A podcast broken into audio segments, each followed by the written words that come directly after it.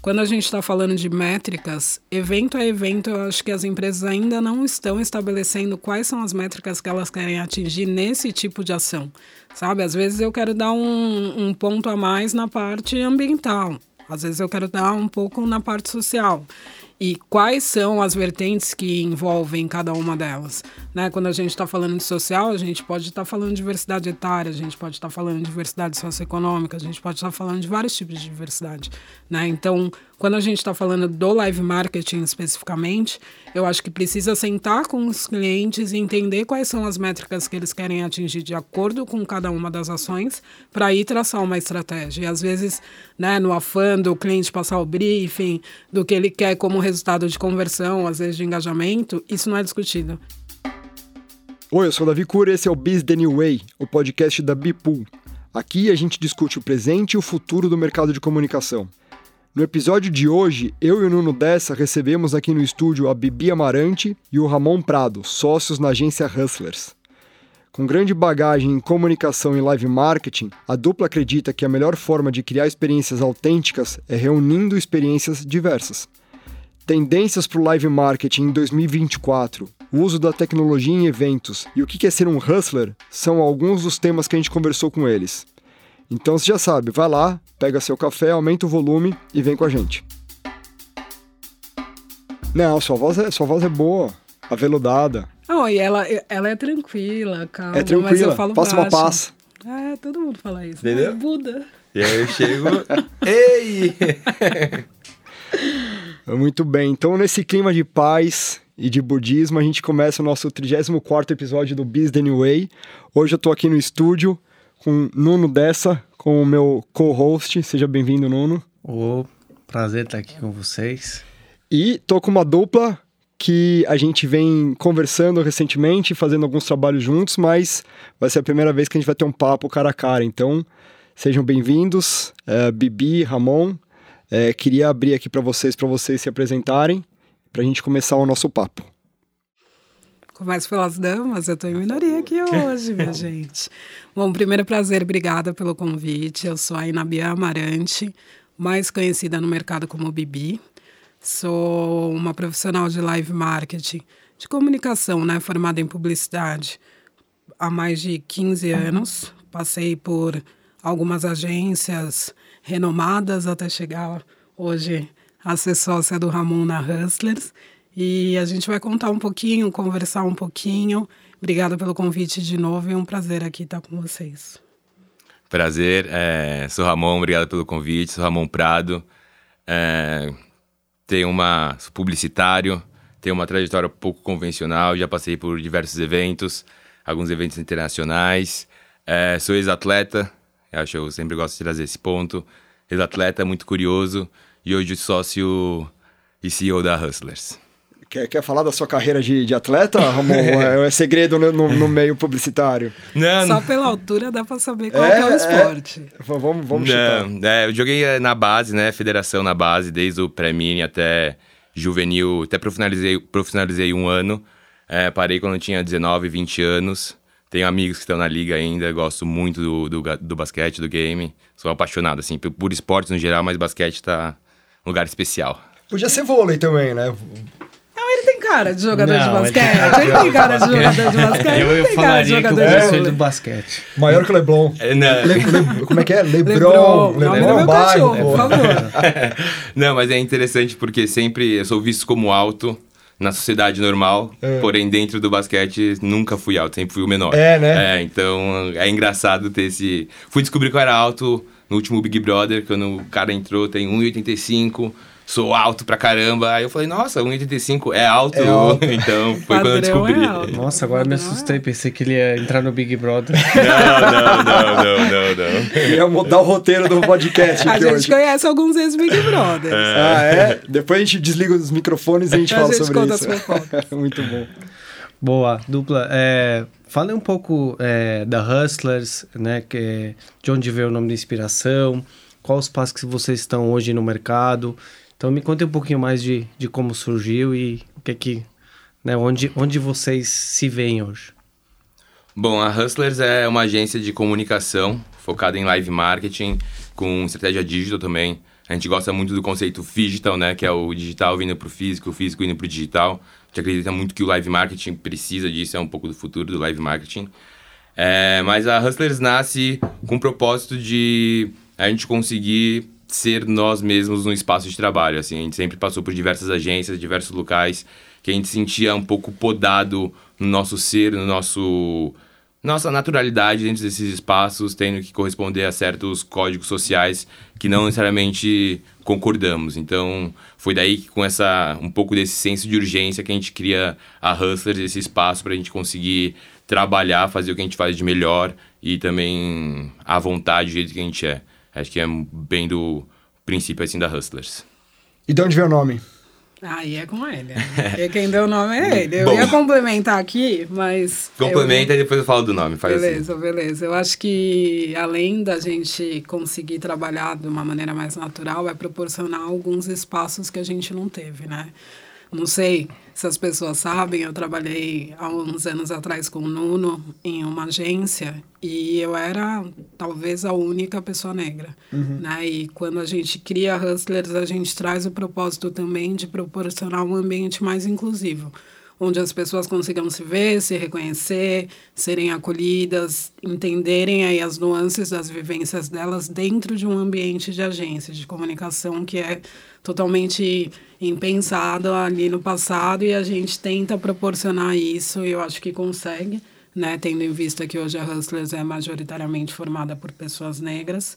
É, então a gente traz isso também como um propósito. Eu não vou dizer uma bandeira, porque a gente vai falar um pouquinho mais que a gente acredita muito na diversidade, né? E na pluralidade, além da diversidade, mas é, é um propósito nosso. Então acho que isso faz total sentido, além da liderança de duas pessoas negras, que também não é comum, né? Sim. É, é, o nome vem muito, um pouco aí do meu histórico. Sempre joguei basquete, sempre tive muitas referências é, externas é, americanizadas. Né? Hã? Internacionais. Internacionais. É um homem, é um homem do mundo. Sempre tive, é, tive algumas experiências também, experiências internacionais na minha trajetória individual. E eu era um nome que sempre passava em diferentes universos, tanto no entretenimento, tanto na cultura, tanto no esporte. Era um nome que estava tá, sempre ali sendo citado. E aí eu fui fazer um trabalho de entender mais o que aquele nome representava, o que era aquela palavra. A gente descobriu que o termo foi cunhado por Thomas Edison em 1909. Oito. Oito. Sempre me confundo. Em 1908, com um significado de trabalho duro. Uhum. E aí a gente entendeu que o termo, a palavra tem hoje, é um termo, né? Para além de uma palavra, tem um significado literal, que é o trabalho duro, é, cunhado por Thomas Edison. Tem esse significado aí social, que se você procurar aí no Google, vai aparecer coisas como gigolô, prostituta, ladrão, coisas desse tipo, desse, desse gênero, desse cunho. E aí você vai ver hoje a aplicabilidade na sociedade, muito mais americana, obviamente, é, é de um lugar de. é quase que uma mentalidade. É como se fosse o esforço que você tem que fazer para conseguir seu sonho. É a energia que você bota para conseguir realizar seu sonho. Então, isso para mim ficou muito explícito, é uma coisa que eu acredito muito, é como eu acho que encaro a vida um pouco de fazer o máximo dentro do seu possível, dentro da sua realidade, para conseguir mudar aí a sua, o seu universo. Então foi um nome que a gente trouxe, né? Que o Hustlers veio. Para mim é muito importante o Hustlers BR, porque somos brasileiros e a gente não quer ser americanizado. Não falando que não queremos uma internacionalização, mas somos brasileiros e temos orgulho disso. Somos BR pra caramba. Legal. Então acho que o nome vem um pouco daí. Boa. Muito legal. Deixa vocês falaram um pouco do live marketing. Vocês trabalharam, tem histórico nisso. Sou uma agência que está olhando muito para o live marketing. E eu queria trazer aqui um, um, artigo que saiu na Promovil esse mês. Faz, faz algumas semanas, duas semanas que eu vi no, no Promovil. Seis tendências para o live marketing em 2024. E uma delas é o foco em ESG. Vocês que estão mais inseridos nesse universo, é, como que vocês enxergam isso? É, o SG é levado a sério nesse, nesse lugar? Ele ainda é um sonho? É, qual, qual, dos três qual das três letras é mais levado a sério, né? No momento do, de, de tocar um grande evento, principalmente. Contem um pouco aí da visão de vocês, o que, que vocês estão enxergando para esse ano. Eu acho que os três pontos do SG eu acho que ainda são uma meta. Né? Não digo que seja um sonho, mas eu acho que é algo que a gente ainda tem um caminho longo a percorrer para conseguir cumprir aí todas as, as metas estabelecidas até pelos órgãos competentes. Eu acho que quando a gente está falando de, do aspecto socioambiental, parece que é uma coisa mais tangível. As pessoas acabam correlacionando o ESG com a parte de sustentabilidade, esquecendo dos outros pontos que tem e que envolvem o ESG. Falando dessa parte socioambiental, eu acho que ainda tem desafios a serem cumpridos. A gente sabe que a gente precisa trabalhar com materiais que sejam retornáveis, que não poluam o ambiente.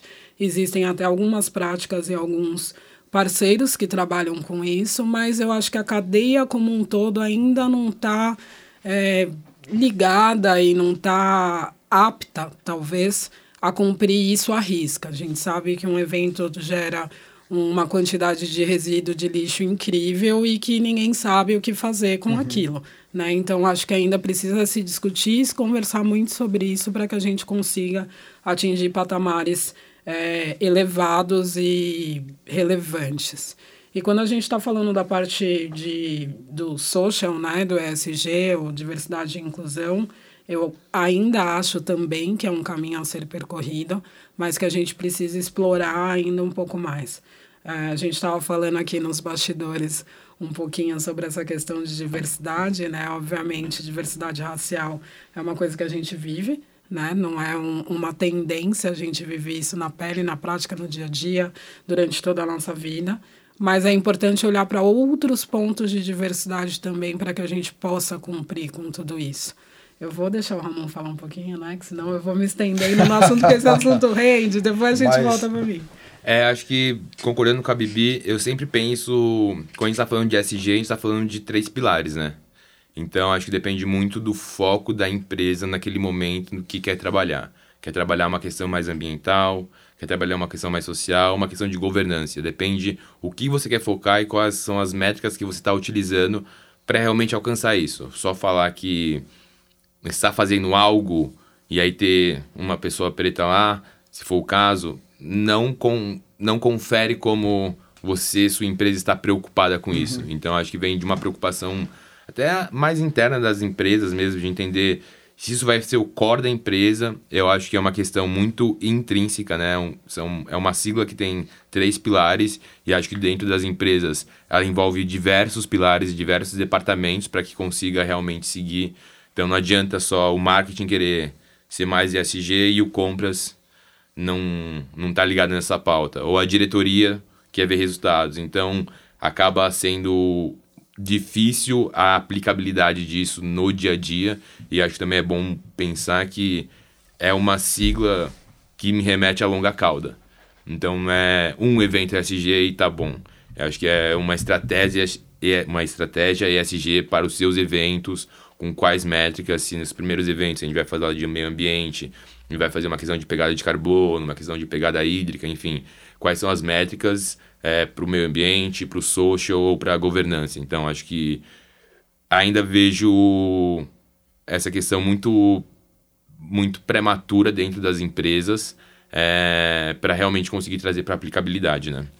E acho que cai muito, desculpa, é, mas acho que cai muito hoje também numa questão, muito por causa do, do CEO da BlackRock, BlackRock, esqueci o nome dele, de uma questão de investimento do capital que está mensurando os investimentos a partir dessa sigla. Então, essa sigla acaba tendo uma importância é, momentânea, mas realmente sem, sem boas práticas e sem bons guidelines de como realmente executar. Eu acho que complementando o que o Ramon está falando e pegando um ponto que eu acho muito importante, quando a gente está falando de métricas, evento a evento, eu acho que as empresas ainda não estão estabelecendo quais são as métricas que elas querem atingir nesse tipo de ação. Sabe? Às vezes eu quero dar um, um ponto a mais na parte ambiental, às vezes eu quero dar um pouco na parte social. E quais são as vertentes que envolvem cada uma delas? Né? Quando a gente está falando de social, a gente pode estar tá falando de diversidade etária, a gente pode estar tá falando de diversidade socioeconômica, a gente pode estar tá falando de vários tipos de diversidade. Né? Então, quando a gente está falando do live marketing especificamente, eu acho que precisa sentar com os clientes e entender quais são as métricas que eles querem atingir de acordo com cada uma das ações para ir traçar uma estratégia. E às vezes, né, no afã do cliente passar o briefing, do que ele quer como resultado de conversão, às vezes de engajamento, isso não é discutido. E aí acaba, ai, nossa, mas no final, ah, eu quero concorrer ao prêmio de sustentabilidade daquele evento. Amor, a gente não conversou disso antes, né? Como que a gente pode condicionar isso? Eu acho que é também uma provocação para as agências de live marketing também colocar isso em pauta na hora de puxar esses briefings, porque senão isso acaba não sendo dito e aí no final a ah, compliance ou alguém da diretoria do board quer um relatório e não tem essas esses dados para serem mensurados, né? Eu acho que métricas é um ponto muito importante quando a gente está falando sobre isso.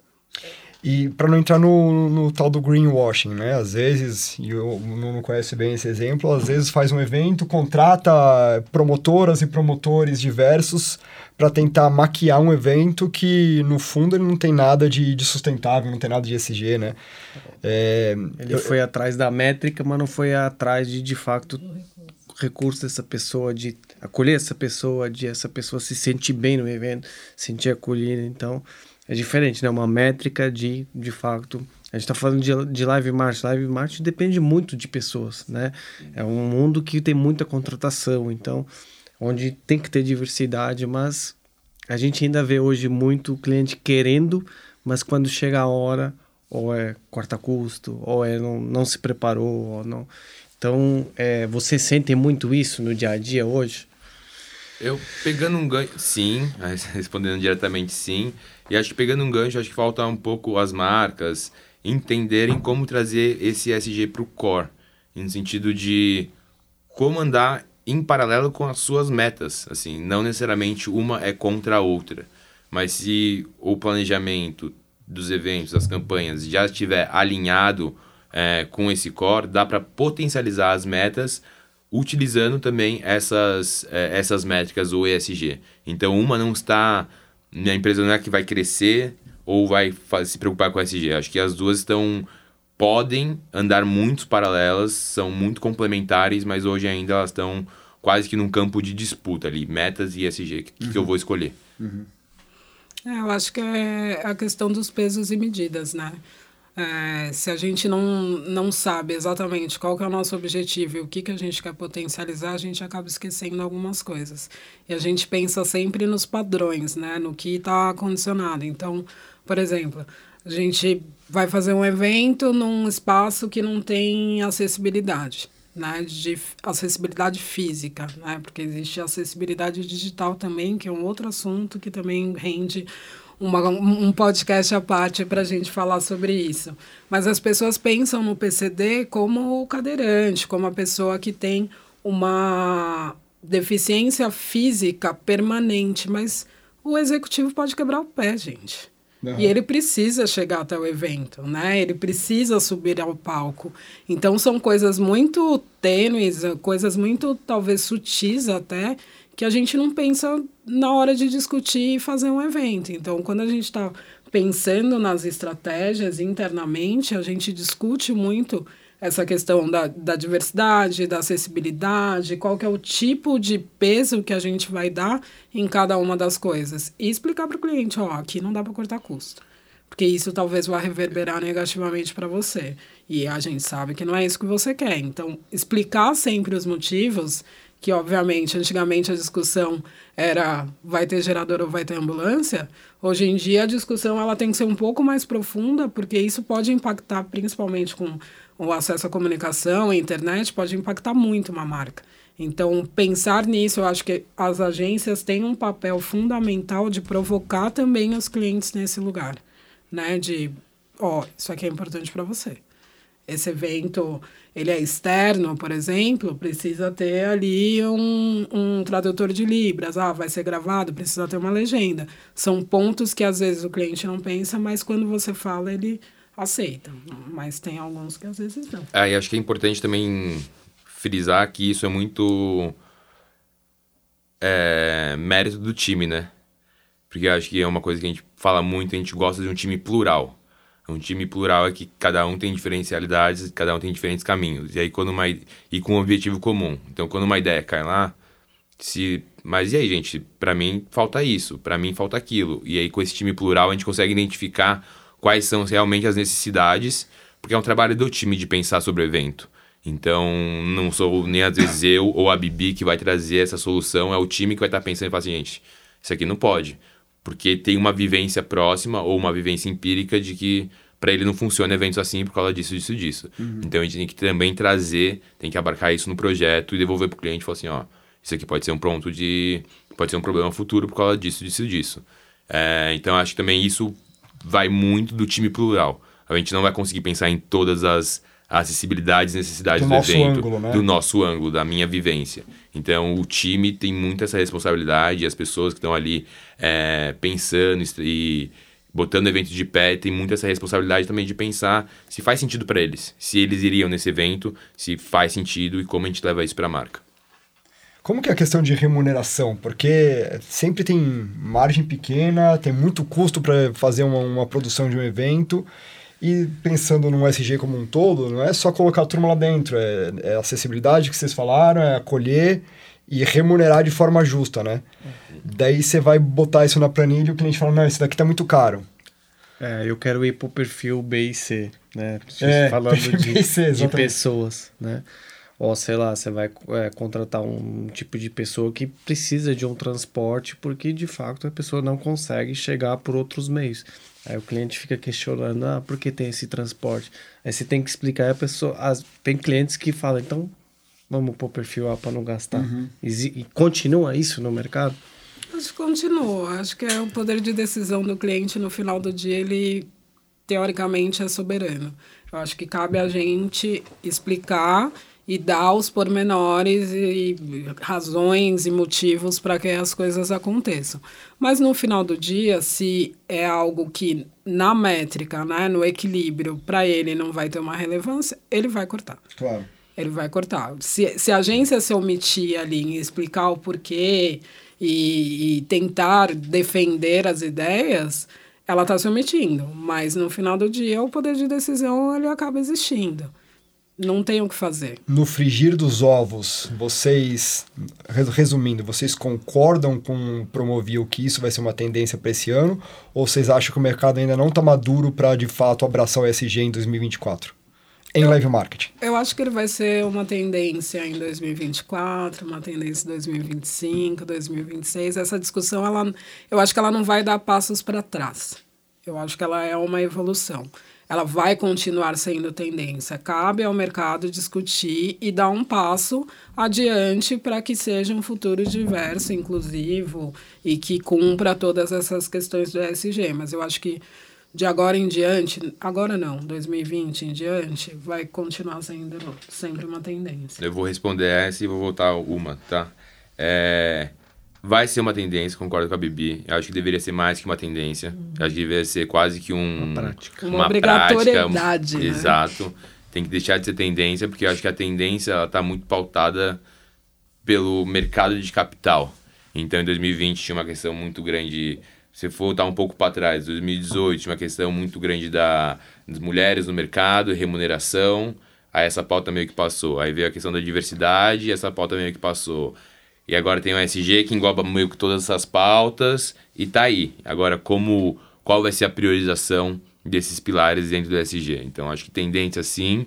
Agora, como o mercado vai encarar isso, é, é que ainda é, é, a grande é o grande questão, né? É o grande que da questão.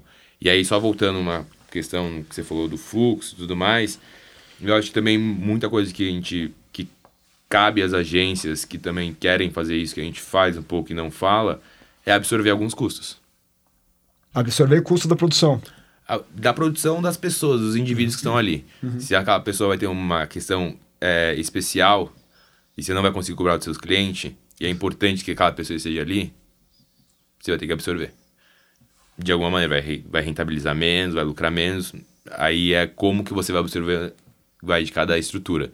Mas acho que também passa de uma responsabilidade das agências de absorverem alguns custos que os clientes não querem pagar até conseguir, até a gente conseguir provar para eles que sim, são custos que é necessário pagar.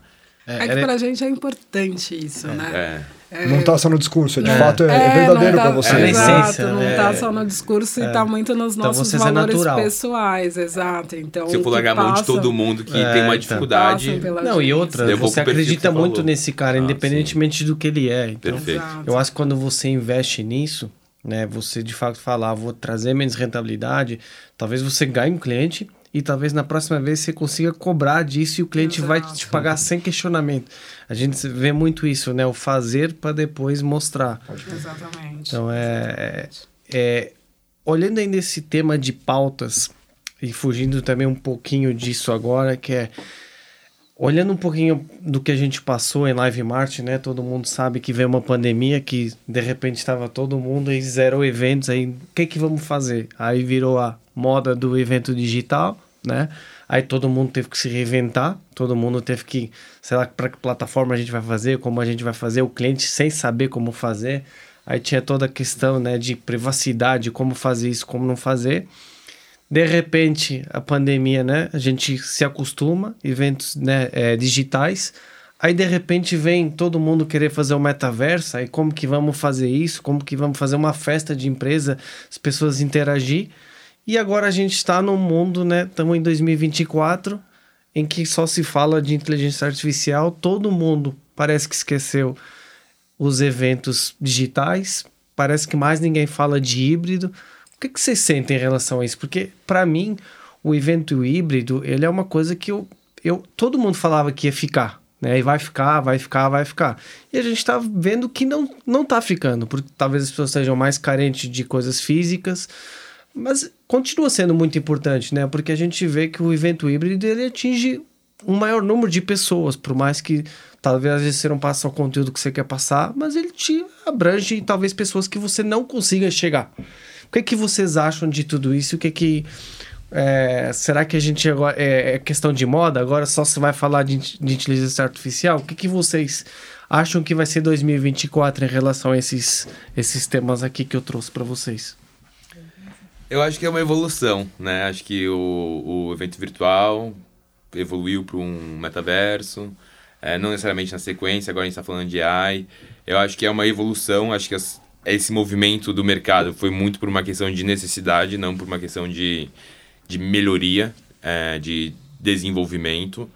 Eu acho que, é que nem você falou assim, veio para ficar. Acho que ficar não do jeito que estava, né? Estava muito maçante mas hoje você tem a possibilidade de frequentar alguns eventos até para consumir conteúdo de uma forma mais barata e mais acessível que você não precisa. Então acho que ele, eles, eles ficaram, eles estão aí, não do mesmo volume, e acho que vai ser interessante quando a gente conseguir uma intersecção do virtual, do metaverso e da inteligência artificial. Porque acho que são tecnologias que estão ainda em desenvolvimento, elas não, então, não estão prontas, acho que como sociedade, não temos uma, uma estrutura parruda para também suportar grandes eventos ou grandes acontecimentos nesses ambientes, mas eu acredito que são tecnologias que vão ficar e quando a gente conseguir fazer o cruzamento disso, vai ser muito interessante, vai ser realmente muito legal. Então, pensando assim, é, é difícil criar um metaverso, mas com o Vision Pro você consegue ter uma curtir um, um festival talvez com uma outra experiência que você não tinha até agora. Então acho que ainda tem muitas, muitas questões de desenvolvimento, de aplicabilidades que a gente não consegue ainda conceber, mas que podem realmente fazer uma intersecção desses três, dessas três tecnologias que pode ficar bem, muito legal, muito interessante. É, eu acho que tem alguns fatores relacionados a isso. Eu acho que tem a questão do comportamento e da adaptação né? Os eventos digitais a gente teve que se adaptar para uma condição né, mundial e eventos digitais.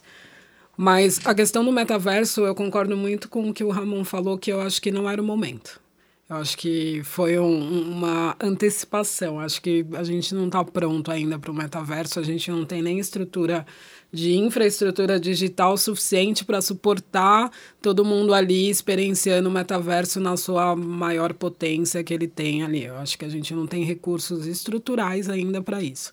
Inteligência artificial, eu acho que é um, um movimento que também precisa ser lapidado, as pessoas precisam saber utilizar a inteligência artificial, né? saber o que pedir para a inteligência artificial, então também é um condicionamento que talvez seja uma educação que a gente precisa ter, mas eu acho que é, tudo é olhar cada um desses pontos sobre qual perspectiva ou objetivo você quer. Por exemplo, você estava falando do evento digital ter chegado para ficar, o híbrido também.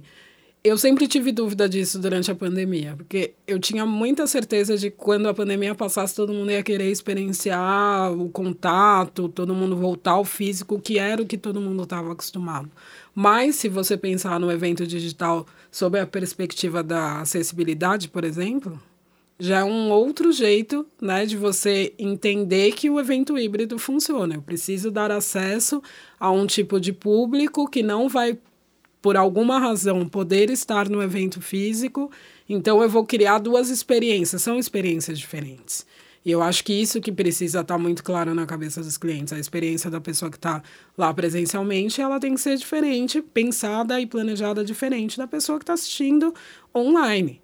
E aí, na hora do final do dia, né, do passar a, as contas, ah, não, então vamos cortar o evento digital, que o físico me importa mais. Aí já não tem mais o híbrido, porque né, são custos a mais, recursos a mais. Então, isso acabou retraindo também por essa questão. Qual que é o peso e qual que é a medida que eu vou colocar? Ah, eu quero fazer uma experiência gigantesca para quem está ali presencial, quem se predispôs a ir até o local do evento. Mas e as, o acesso a quem não pôde? como que eu vou criar? Então, eu acho que se a gente partir desse princípio e começar a pensar no evento digital também como um complemento, mas sabendo que são experiências diferentes, talvez ele volte, porque hoje em dia a gente recebe o briefing e o cliente fala, eu quero transmitir. Não, mas não é só transmitir. Você tem que criar uma experiência também para quem está em casa com outros tipos de recurso. Não é só você abrir uma câmera ali e fazer. Então, é o entendimento também de quais são esses pontos do live marketing que acabaram passando, né? Hoje em dia eu não consigo imaginar, sei lá, as pessoas falam do metaverso de ah, vamos trabalhar todo mundo no avatar numa sala de reunião. Não, gente, eu quero falar, eu quero ter contato ali com a pessoa, eu quero olhar no olho da pessoa. Eu não quero fazer isso, mas porque hoje a gente não está preparado para viver isso em determinadas situações. Dentro de um evento, talvez, como uma ativação, eu experienciar um metaverso, show. Se o cliente tiver recursos financeiros para isso, maravilhoso, porque isso também é caro. Uhum. Né? E não é todo mundo que faz, é tudo um grande teste e é tudo também um, um grande risco, que pode não funcionar. Sim. É, porque então, é, é evento é, isso, né? Exato. Evento é o risco toda hora, seja o que for. Então, por vezes, o que eu sinto também é que a, a, a agência também quer ir muito mais no seguro do que no uhum. risco. Então, você falou muito bem, são experiências diferentes. Exemplo prático: reunião presencial e pessoas que não podem estar porque hoje tem pessoas que trabalham de qualquer lugar uhum. do mundo. Essa pessoa quase que é ignorada. Tipo, é, meu, você Ninguém não... nem lembra que ela tá ali. Mas ela é tão importante quanto o físico. O que é que não foi feito foi criada uma experiência que seja. A pessoa pensou que vai ter uma pessoa física e vai ter uma pessoa que não está fisicamente, mas que queria estar presente. Eu acho que você trouxe um ponto super importante que é de fato são experiências diferentes. E não dá para pensar que se eu vou fazer uma reunião presencial, ah, o outro que se quer entrar ou porque perdeu ou porque não pode, que é simplesmente só abrir uma câmera. Não, a pessoa acaba excluir e vai fazer outra coisa. E você vai ver depois a pessoa de fato não teve a experiência para estar naquele momento. Então acho que, acho que faz muito sentido a questão de experiências e, e proporcionar isso. Só que aí é a questão de risco, né? É, para mim, acho que até corroborando e juntando um pouco das informações, mas hoje eu vejo muito mais, por exemplo, nesse lugar do, do evento híbrido, lógico, um outro formato, mas eu vejo muito mais os festivais sendo transmitidos do que eram antigamente.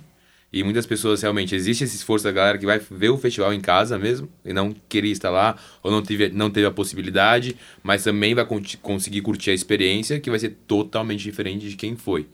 Então acho que o híbrido tá aí é, ele tem um custo, tem uma estrutura.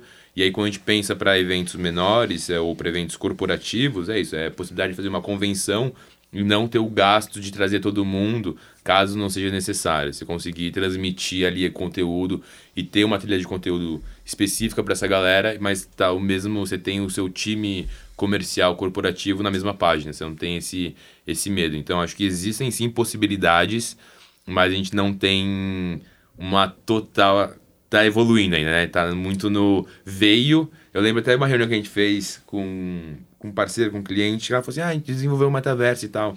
E era como se fosse um joguinho do Mario, que a gente entrava numa sala de reunião e abria uma reunião normal, virtual. que assim, é, tipo, massa, entendi que vocês desenvolveram, porque rolou aquele senso de urgência, mas assim, zero funcionalidade. Uhum. Mas tá lá. Então acho que teve essa corrida, né? Essa, essa corrida de esse braço de. Guerra de braço? Queda de braço. Queda de braço aí de saber quem colocava o melhor metaverso e tal, mas sem realmente uma aplicabilidade real para esses acontecimentos. Eu acho que teve essas aplicabilidades muito mais nos Estados Unidos, alguns shows de algumas grandes personalidades, mas aí foi total em um outro universo. E as empresas que fizeram isso eram as empresas que estavam criando seus próprios metaversos como meta, enfim.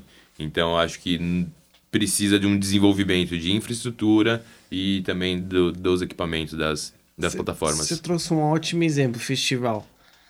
Ele ser transmitido para pessoas que talvez não tenham acesso e as pessoas que estão lá. Será que a marca quer que isso seja uma marca, sei lá, de bebida? O cara não está consumindo em casa, mas quer levar para o festival porque lá ele consome.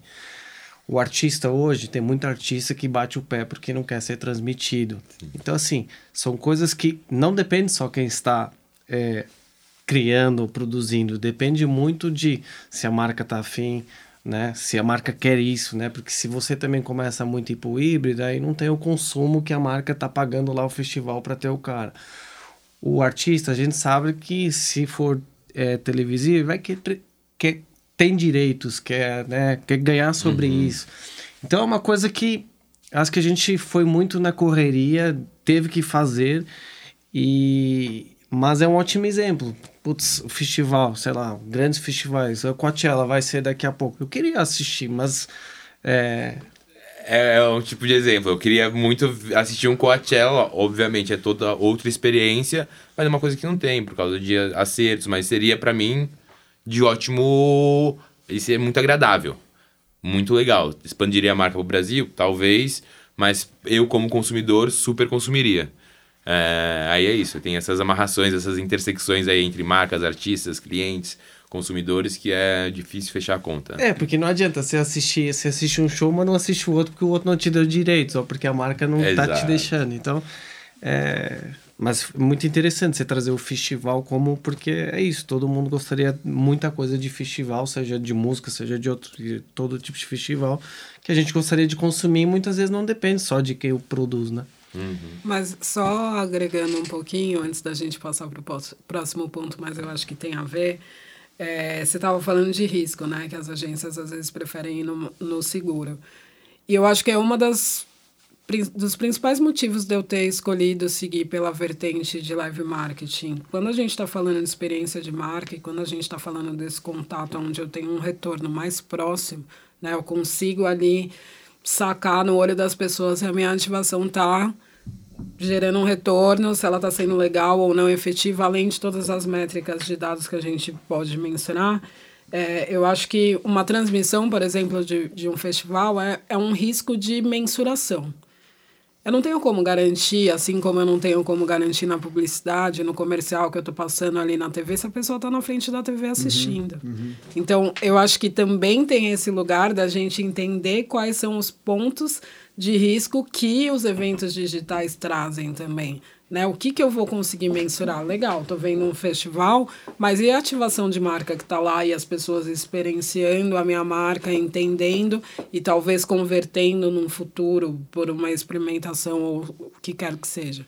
Porque quando a gente está falando de entretenimento, faz super sentido. Eu tenho ali o Rock in Rio, eu tenho o Detal, eu transmito. Só que todas aquelas marcas patrocinadoras que estão envolvidas, no máximo eu estou garantindo exposição de marca ou estou garantindo um comercial ali nos intervalos. Mas o cara pode ter ido na cozinha pegar uma água e ele não vê o comercial. Sim. Então, o live marketing, ele traz essa coisa mais presente, né? Essa coisa mais responsiva. Você consegue mensurar ali por N razões, até um, uma razão sutil, né, de olhar, entender e mensurar esse engajamento de uma maneira mais efetiva. E aí, mas para mim eu, eu, concordo com o que você falou e acho que onde as, o digital entra muito bem, porque óbvio, onde esses contratos, uma vez que vai ser transmitido, tem que ser amarrado do Coca-Cola solta um QR Code com uma campanha de Coca-Cola promoções com... Você tem que fazer uma comunicação integrada. Integrada, exatamente. É uma comunicação integrada tanto do live marketing quanto da,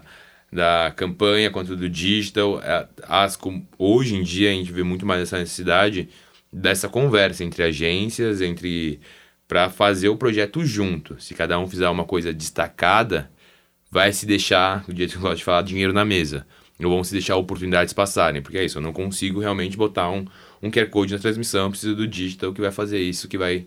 A gente consegue pensar em questões assim.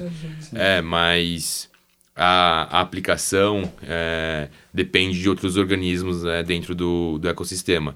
Então, é isso. Acho que tem que esse cross entre a marca e o mix de comunicação todo. Deixa eu pegar um gancho com isso daí que a gente está vivendo uma, uma era de hiperpersonalização, que é muito fácil você pensar como isso é concretizado no ambiente digital. É, targeting, retargeting, mensagens únicas, mensagens personalizadas. Mas quando você vai para a experiência física, é, você pega alguns exemplos, por exemplo, talvez conheça o Nike Town lá em Nova York, que você consegue fazer o tênis do jeito que você quer, né? com o seu nome, com a costura. Então, marcas investem na, na, na super personalização e hiper personalização. Quando a gente leva isso para o ambiente do live marketing, é, como que trabalha a hiperpersonalização? O digital ainda é essencial para isso acontecer ou dá para fazer isso no, na vida real, no toque? Eu acho que é essencial. Eu acho que a, a coleta de dados é essencial. Os dados para a gente no live marketing, eles não chegam praticamente. Eles se perdem ao longo do caminho. Todo aquele lead que que a empresa captou por alguma ação digital que ela fez, quando chega no live marketing, esses dados não vêm. Até porque eu não tenho como garantir, talvez, que aquela pessoa esteja no evento ou não esteja uhum. no evento ou na ação.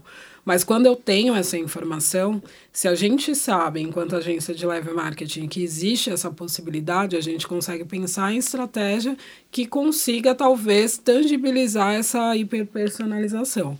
Então, eu acho que o que falta realmente é a gente é, obter esses dados ou talvez criar formas de coletar esses dados no evento. Uhum. Né? Então, enfim, num, num receptivo, em algum momento ter dados que façam com que a gente planeje uma ação que vá trazer essa personalização. Mas, de novo, também entender o que fazer com isso depois né? Do mesmo jeito que os dados coletados que não, não chegaram na parte digital precisam ter um direcionamento do que vai ser feito no futuro, os dados coletados no evento também precisa ter, porque a gente recebe muito em briefing. Ah, a gente precisa captar lead. Tá bom, mas o que, que você vai fazer com esse lead? Uhum. Né? O, o, a, quais são as ações? O, quais são os dados é, relevantes para esse lead?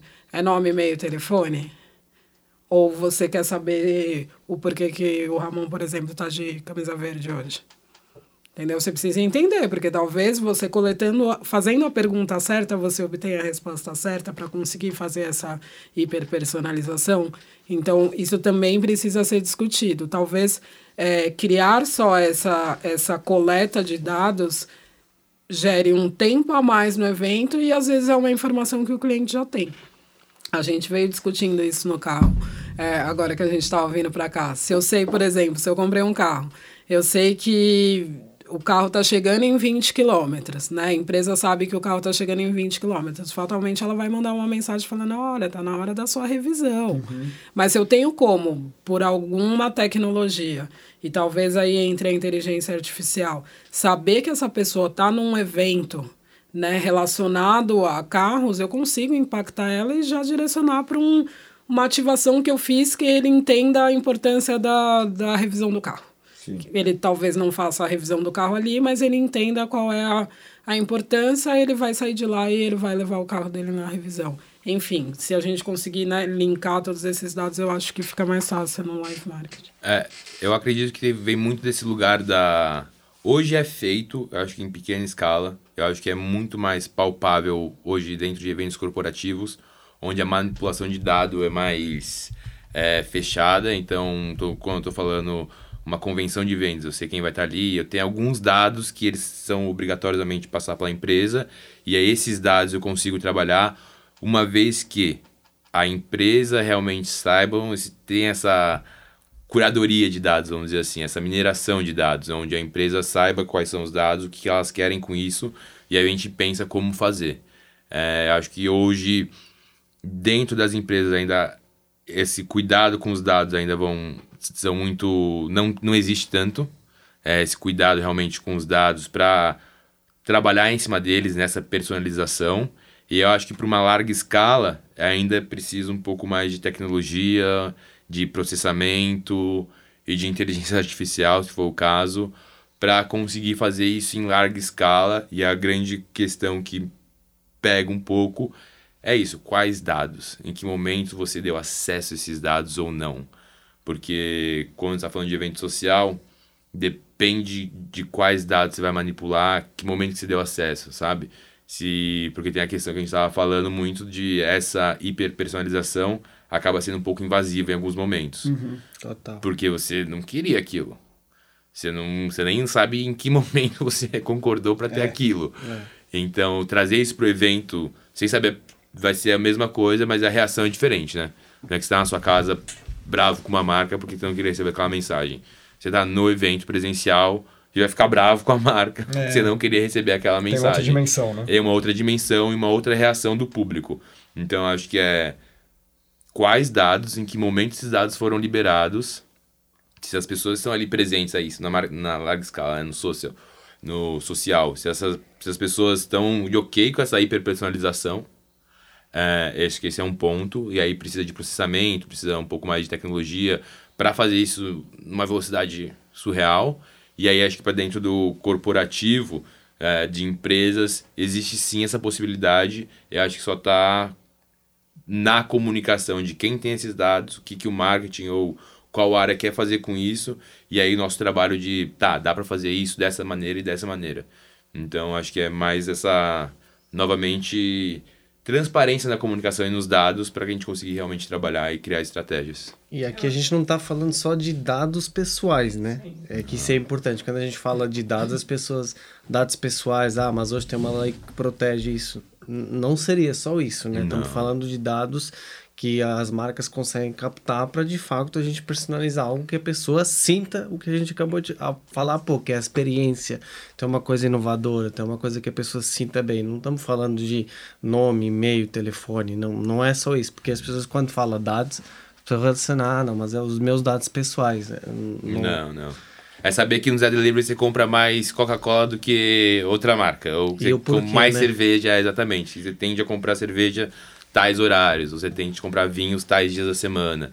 São dados mais que não necessariamente são comportamentais, comportamentais, né? isso. Sim. Eu acho que vale só a gente fazer uma claquete aqui também, porque quando a gente fala live marketing, as pessoas pensam só em é. eventos e ativações. Só em Rock in Rio, né? É. Não, tem o ponto de venda também, tem coisas, tem uma né? Série é onde mexe o ponteiro. Exato. tem ponto de venda, tem promoção, tem uma série de coisas. Então, quando a gente está falando de trazer isso para o live marketing, muitos, em muitas vertentes do live marketing, isso, isso já é super utilizado.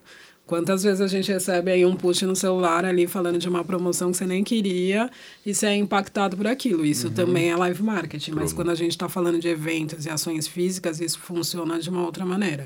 Se eu tenho uma ativação, por exemplo, no shopping e eu passei na frente dessa ativação e por alguma geolocalização ali do meu celular, a ativação entende que eu tô lá, é super viável fazer uma hiperpersonalização nesse, nesse sentido. Então, só para a gente fazer essa claquete, porque às vezes as pessoas entendem o live marketing só como evento e não. É, só como evento social, é. né? Esses eventos é, sociais é, evento grandes. social e corporativo. Tem endomarketing, tem promoção, Perfeito. tem uma série de coisas que eu acho que, que abrange isso e talvez esteja um passo à frente do que efetivamente a gente fazer os eventos físicos ali, presenciais, que, que tenham toda essa questão de hiperpersonalização. É, e que o live marketing não é só diversão. Exato. Né? As pessoas associam muito live marketing evento de diversão.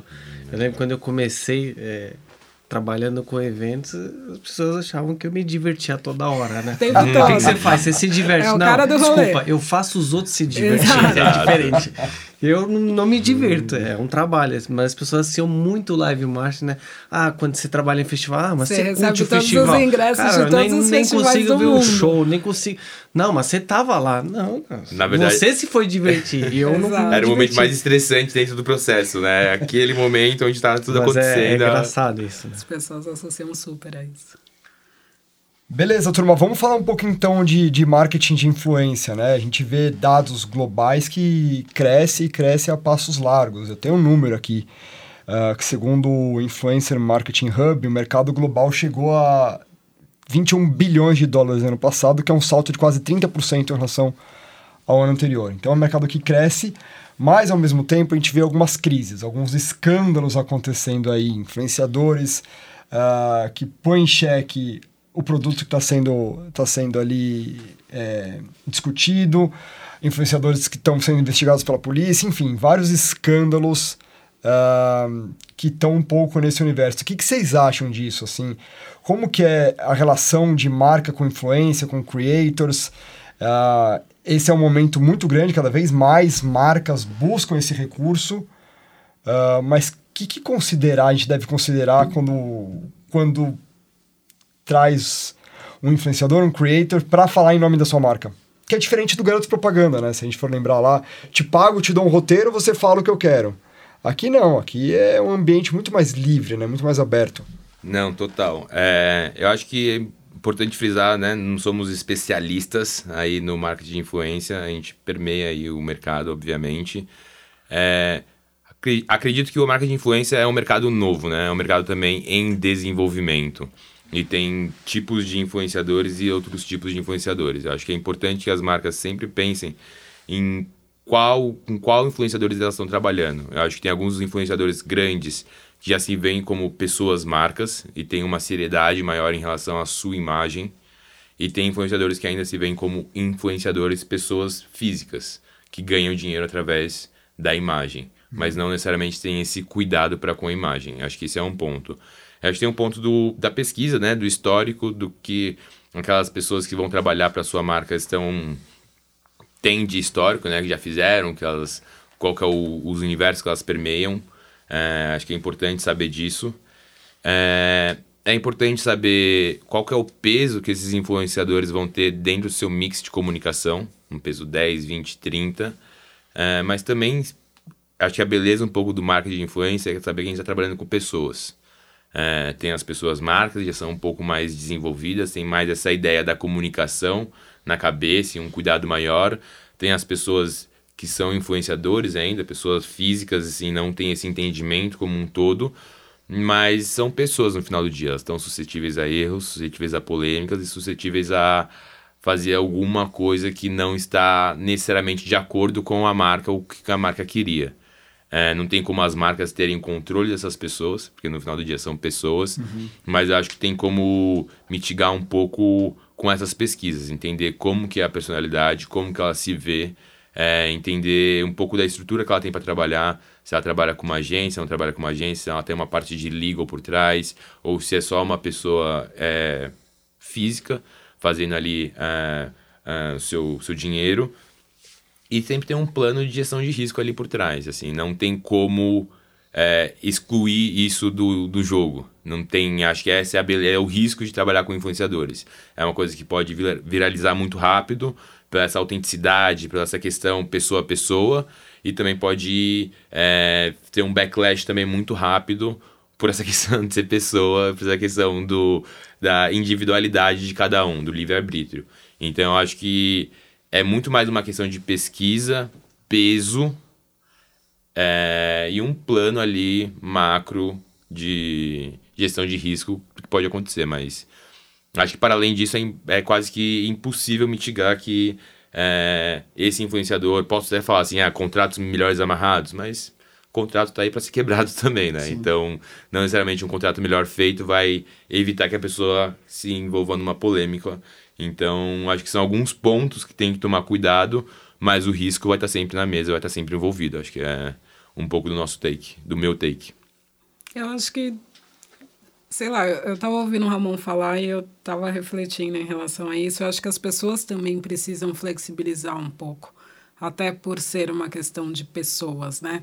Quando a gente está falando de uma marca, a gente está falando de uma empresa, você sabe que a empresa tem um código de conduta, você sabe que ela estabeleceu ali algumas premissas, que ela não quer é, se posicionar ou não. Quando a gente está falando de pessoas agindo como influenciadores, né, sendo aquela vitrine daquele produto, a gente também não pode ser rígido, tão, tão rígido, né, rígido o suficiente ali para sei lá, penalizar a empresa por uma conduta de um influenciador, porque no final do dia ela não tem o controle, como o Ramon estava falando.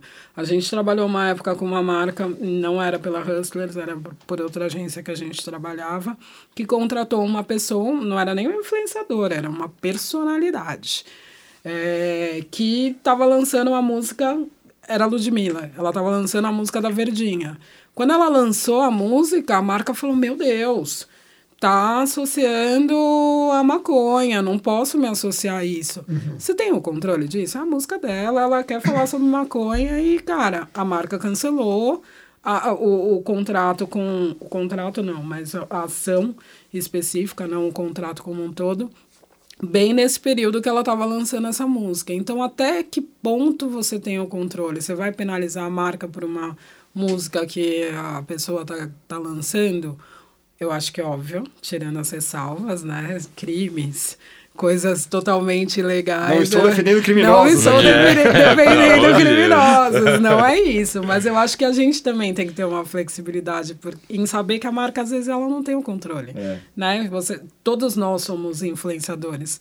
Né? A gente pode influenciar nosso amigo, nossa família. Às vezes a gente pode influenciar nas redes sociais. Se a gente der uma deslizada, ai meu Deus, condenada para sempre. Não é isso. Você tem que ter um, um, Eu acho que a internet ela também precisa dar uma flexibilizada uma respirada, ali. Né? É, um dar uma respirada sobre. É. Qual perspectiva você está olhando cada assunto? Sabe? É interessante. E o Ramon falou também do peso do, do, desse, desse influenciador. Né? No final das contas, você está acessando o influenciador, seja para aumentar seu alcance, para trazer sua credibilidade com um certo público, mas se você tem, além disso, um serviço bem entregue, uma comunicação sólida por vários anos, né? Uh, o seu produto é bom, o seu produto entrega alguma coisa, acho que é, é, o que você falou, não é? Você não pode apostar todas as suas fichas é. em uma celebridade da internet que apareceu anteontem, né? Uhum. Exato. E acho que é isso, a, a confiança da marca, eu acho que é, os influenciadores servem para aproximar o público da marca acho que também tem um trabalho da marca de manter esse público próximo. Uhum. De ter um canal de contato onde responde, de ter como que eu continuo aí para seguir a personalização desse atendimento, como eu continuo esse cliente que veio através desse influenciador, como eu continuo tratando ele para não depender do influenciador novamente. Sim. Então acho que também tem esse trabalho de o influenciador faz uma parte, a marca tem que fazer a outra para manter. E acho que uma vez que você mantém, ela vai entender, tipo, ah, não, mas eu me atende super bem. É, tipo, eu entendi que aconteceu essa polêmica, mas comigo, para mim, sempre foi muito bom. Sim. Então acho que tem essa proximidade aí que as marcas têm que continuar fazendo uma vez que esse público, os consumidores chegam. Veio pelo influenciador, mas fica por causa da marca. Né? Exato, Sim, tem que exatamente. ser assim. Porque se vier pelo influenciador e for embora pela influenciadora, sua marca não é boa. É. E cada vez mais a gente vê se o influenciador de fato não veste a marca, não traz resultado, né? Não, então, você não consome, o, você não acredita. O Davi falou, ah, o roteiro lá, que o cara ia pra TV, falava o roteiro tá tudo certo, você consumia ou não. Hoje não mais, né? É. Você vai pro influenciador, você vê que não tem um propósito, você vê que o cara não tá vestindo a marca, que só tá ali e amanhã tá no outro, você simplesmente não compra. A gente também é consumidor, né? A gente também é ativado por isso. Então, é, também acho que é um tema que também estão aprendendo como lidar, como seguir, como como daqui para frente, né? As marcas também estão aprendendo, os influenciadores também estão aprendendo, né? Também estão sendo assessorados. Antigamente, ah, eu quero, né? Você vê hoje as crianças, o que, que você quer ser? Quer ser youtuber. Quer ser youtuber. Então é, é, é, como vai ser? Hoje já começa a ver faculdade, já começa a ver escola. Então acho que também é uma coisa, né? Que é um tema que todo mundo tá falando, todo mundo quer fazer, mas agora acho que está na hora de começar a se organizar, começar a ter algumas coisas. Exatamente. Acho que tem. E é, hoje, acho que a gente está numa fase de. Esse pessoal que com, realmente conseguiu uma relevância, nem vou falar uma fama, uma relevância aí no, no mundo digital, eles estão entendendo que eles têm uma responsabilidade, né? Que não é só realmente ser pessoa física. Eles acabam se tornando uma marca por bem ou por mal, uhum. porque eles têm uma responsabilidade naquilo que eles, que eles comunicam. E aí esse choque que está sendo mais real hoje em dia, eu acho que a sociedade tem que cobrar mesmo, assim, dessa responsabilidade com a sua influência, porque como abriu muito a gama de quem influencia, né, quem segue quem, se não tiver responsabilidade e, e ética na comunicação, como a gente tem, né, como empresa, como mercado, é, fica muito perigoso, fica nesse lugar de muito perigoso e não tem quem responsabilizar ou culpabilizar por uma coisa que realmente tem, tem responsabilidade. Pode crer. Turma, a gente costuma terminar o nosso papo aqui com uma pergunta que é muito conceitual e aberta para interpretação. Possivelmente vocês dois vão ter interpretações diferentes. Mas a gente sempre brinca com o nome do podcast, que é Biz the New Way. Então a gente gosta de perguntar para você: o B é o novo A? Defina o B, defina o A. Ah, daí é, essa é a sua lição de casa. a gente veio discutindo isso. A gente falou, bom, vamos perguntar o que, que é o B, o que, que é o A, antes da gente responder isso. Não. Eu, vou, eu vou de jabá. Vai de jabá? Eu vou dizer que o B é o novo A. é Não tem certo e errado, tá? Eu é... vou de B é o novo A. Eu, eu vou, não vou suportar o seu jabá. e eu vou defender porque o B é novo A. é, eu acredito que sim, muito mais pelo entendendo que B é essa nova visão ou essas novas boas práticas que queremos implementar no mercado. Acho que a gente sempre fala que a Hustlers tem como objetivo é mudar um pouco o ponteiro da comunicação, trazendo a comunicação mais diversa entendendo que essa mudança de ponto, se saem do A e vá para o B, onde o nosso mercado seja mais diverso, seja mais acolhedor, é, então sim, a gente acredita que o B é novo A, porque é esse o mercado que a gente quer construir, esse é o mercado que a gente acredita e está batalhando aí para reformular. Então, B novo A. Veio do Jabá também. Muito bom. Dupla, obrigado pela participação de vocês. Nuno, obrigado por ser pela primeira vez co-host aqui comigo. Venha mais vezes. Podcast internacional. É, aqui temos um, Direto de Portugal. de Portugal. Não sei fazer o sotaque. Desculpa Portugal. os portugueses que estão nos ouvindo, que eu, sou um desastre em tentar consegue. qualquer tipo de sotaque. o Nuno faria muito melhor que eu, obviamente. Mas considerações finais, Nuno Irá? Muito obrigado por estar aqui presente. Bibi, muito legal a tua história. A gente começou lá atrás por mais que você falou que você era uma pessoa é, diferente da agência, você sempre foi uma pessoa notável, você nem entrega. Então, muito legal que você está trilhando, muito legal você agora, né, abraçar o teu novo projeto. E que projeto, né? Acho que o mercado precisa de pessoas assim, mercado precisa de pessoas que estão batalhando e o mercado precisa de pessoas que de fato tenham a essência, que vão atrás. É um prazer te conhecer hoje aqui, muito legal ter aqui com você aqui com a gente.